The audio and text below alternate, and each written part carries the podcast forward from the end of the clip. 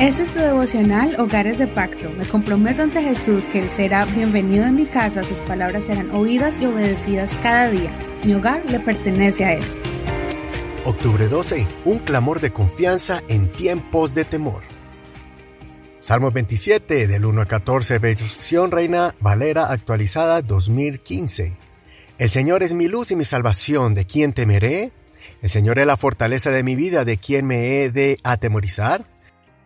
Cuando se acercaron a mí los malhechores, mis adversarios y mis enemigos, para devorar mis carnes, tropezaron y cayeron.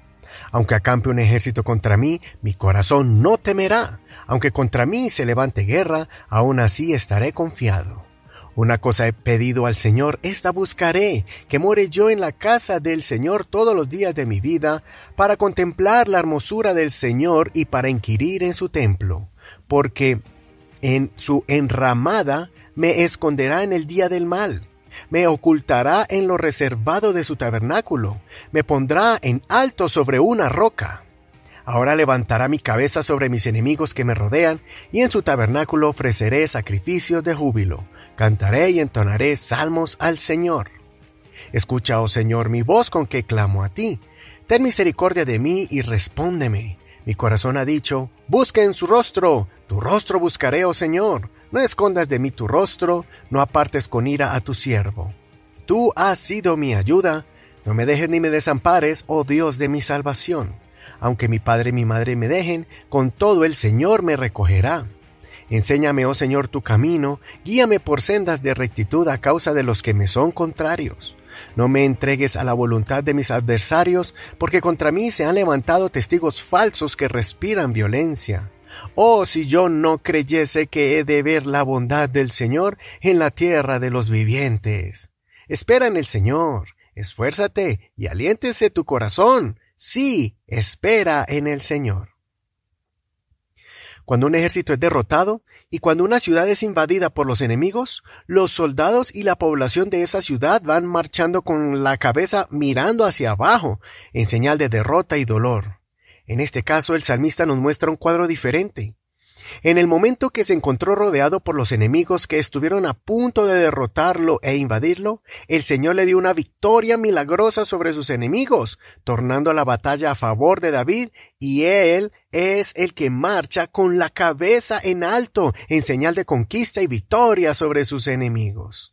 Si lees los libros de Samuel y Crónicas, te vas a dar cuenta que el Señor hizo esto literalmente con David permitiéndole ganar batallas que estaban casi perdidas, pero David y sus soldados encomendaban al Señor y peleaban en el nombre del Todopoderoso, derrotando ejércitos, especialmente cuando varios reyes se reunían para pelear contra David y el pueblo de Israel.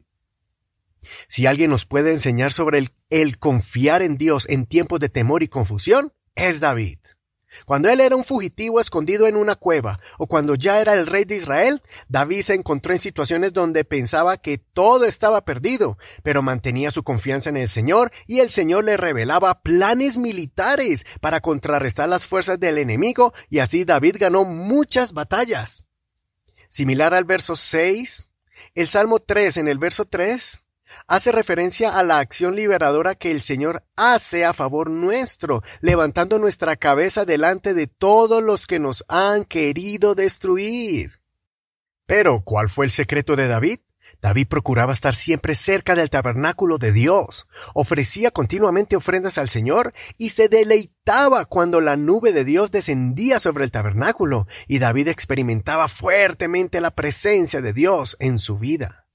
David buscó al Señor en todo momento y en todo lugar donde se encontraba, en el desierto, en las cuevas, y también cuando fue rey, procuró estar siempre delante de la presencia de Dios, y le pedía a los sacerdotes que clamaran a Dios por su dirección, para que él pudiera ser un buen rey y dirigir al pueblo de Dios en justicia y rectitud.